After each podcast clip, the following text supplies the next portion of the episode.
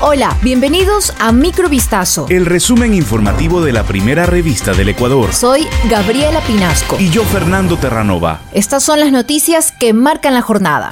Al menos una persona murió y otras dos resultaron heridas durante un nuevo enfrentamiento entre reclusos de la penitenciaría del litoral en Guayaquil, según informó el SNAI. Aunque se desconocen los motivos del suceso, según información en redes sociales, en el enfrentamiento se escucharon tiros y una detonación de al menos un artefacto explosivo en el centro de privación de libertad Guayas número uno, conocido también como la penitenciaría de Guayaquil. El SNAI procedió, entre otras acciones, a la evacuación de personal administrativo, mientras la policía ejecuta sus acciones disuasivas y medidas de control en interiores y exteriores del centro. El pasado 3 de octubre, otra reyerta entre reos en la cárcel Cotopaxi 1, que se extendió hasta el día siguiente, dejó 16 muertos y 43 heridos, incluido Leandro Norero, acusado de dirigir una banda de narcotráfico en el país en el marco del proceso de sustanciación de la denuncia en contra de la legisladora Guadalupe Llori de Pachacutic. El Comité de Ética calificó las pruebas de cargo y descargo. Entre las pruebas calificadas por parte de la asambleísta denunciante Joana Ortiz,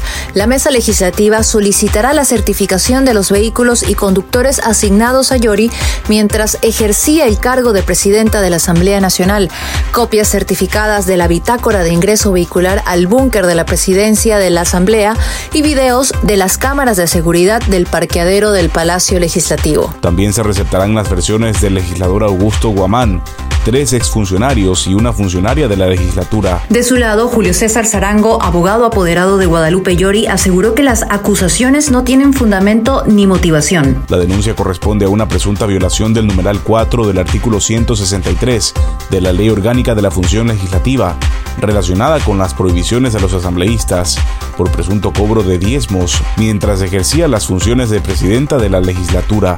Por semanas, las provincias de Pichincha, Guayas y Azuay mantienen el mayor número de contagios de viruela del mono en Ecuador, con 97, 79 y 19 casos respectivamente. Al momento, durante la semana epidemiológica 42, se han reportado 243 casos confirmados en todo el país. La distribución de pacientes, según el sexo, es predominante en hombres con el 89%, es decir, 216 contagiados, y en mujeres con el 11%, 27 contagiadas en total, según ha detallado el Ministerio de Salud Pública. Asimismo, puntualizó que del total de casos, 89 ya han sido dados de alta y se mantienen en cerco epidemiológico 315 contactos. No hay personas hospitalizadas.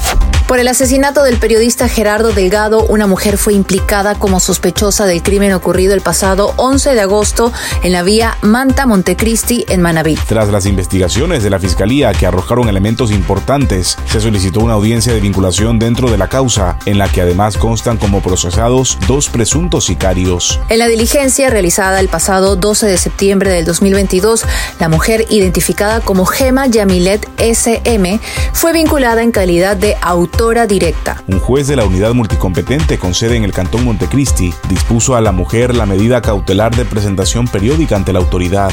A vísperas de la final de la Copa Libertadores entre los equipos brasileños Atlético Paranaense y Flamengo, una periodista sufrió un intento de asalto en los exteriores del Estadio Monumental al norte de Guayaquil, donde se desarrollará el encuentro internacional. La reportera de Teleamazonas, Vanessa Robles, estaba realizando una transmisión en vivo la mañana de este martes 25 de octubre sobre las seguridades del evento deportivo cuando fue sorprendida por dos sujetos encapuchados que se movilizaban en una moto. En el video, que fue captado por el camarógrafo que la acompañaba, la periodista le advierte a los sujetos que estaban realizando una cobertura periodística. Amigo, estamos en vivo.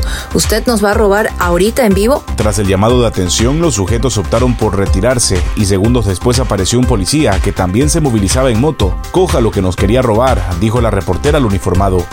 Esto fue Microvistazo. El resumen informativo de la primera revista del Ecuador. Volvemos mañana con más. Sigan pendientes a vistazo.com y a nuestras redes sociales.